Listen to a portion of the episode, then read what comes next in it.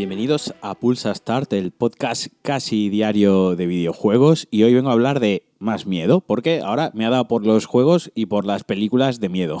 que va, bueno, va. Es que Capcom ya ha mostrado el primer tráiler o teaser tráiler de Project Resistance, es decir, el nuevo Resident Evil, que en esta ocasión se tratará de un juego multijugador asimétrico.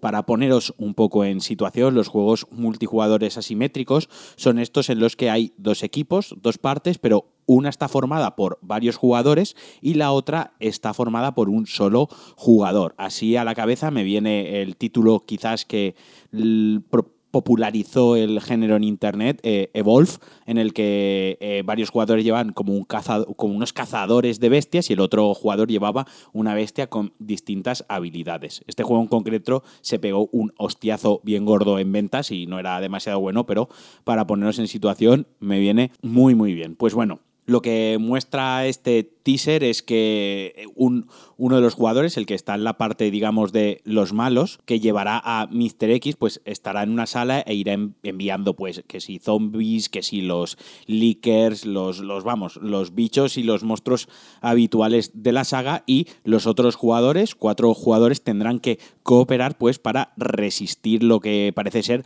oleadas de, de enemigos. De momento, ya os digo, es lo que se puede ver en el teaser trailer este que han mostrado. De todas formas, se mostrará ya extensamente y se dará mucha información en el Tokyo Game Show 2019 que, se celebra ahora del 12 al 15 de septiembre, se celebra ya mismo este propio fin de semana y hay varios eventos planeados alrededor de este propio juego.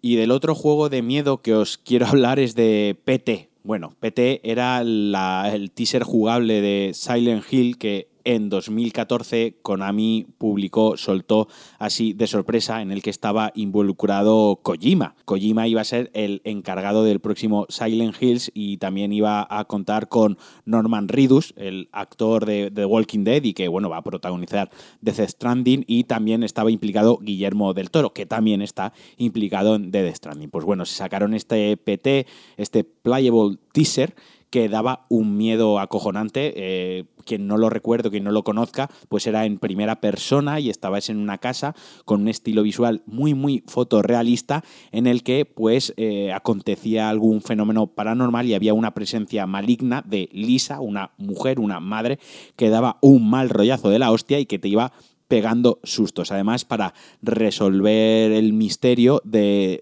la demo, que, bueno, no quiero hacer spoiler, porque no quiero hacer spoiler, porque era muy guay, lo podéis buscar en YouTube. Para resolver el misterio, pues había que seguir unas ciertas pistas que el juego te daba de una manera muy, muy sutil. Pues bueno, ¿Qué se ha revelado? Se ha revelado pues el secreto más terrorífico o la cosa más mal rollera del, del puto juego.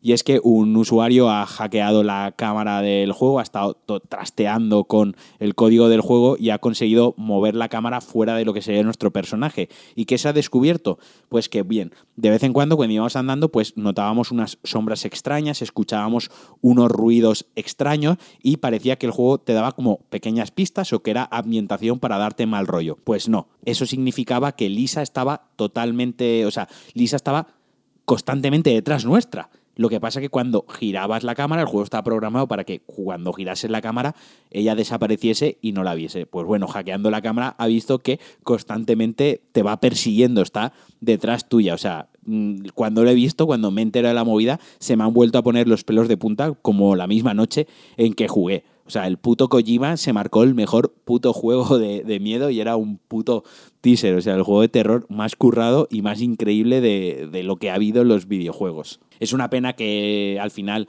pues se abandonase el proyecto. Además, luego hubo un rollo ahí de Konami que lo retiró de la PlayStation Store, que no se podía bajar. Yo lo tengo puesto en mi consola y creo que lo puedo ejecutar, cosa que no pienso hacer porque probablemente no duerma en tres semanas. Pero bueno, como curiosidad y como, como concepto de juego, una vez más demuestra que Kojima siempre va más allá. O sea, no se conforma simplemente con poner el archivo de audio y aunque no íbamos a ver a Lisa nunca al girarnos, realmente estaba detrás de nosotros. Me parece una genialidad, me parece una auténtica chaladura. Y hasta aquí el Pulsa Start de hoy. Hoy ha sido breve, hoy ha sido cortito, no me he hecho muy pesado, así que menos carga para vuestros oídos. Espero que lo hayáis disfrutado. Os mando un fuerte abrazo. Nos escuchamos en el próximo Pulsa Start y adiós.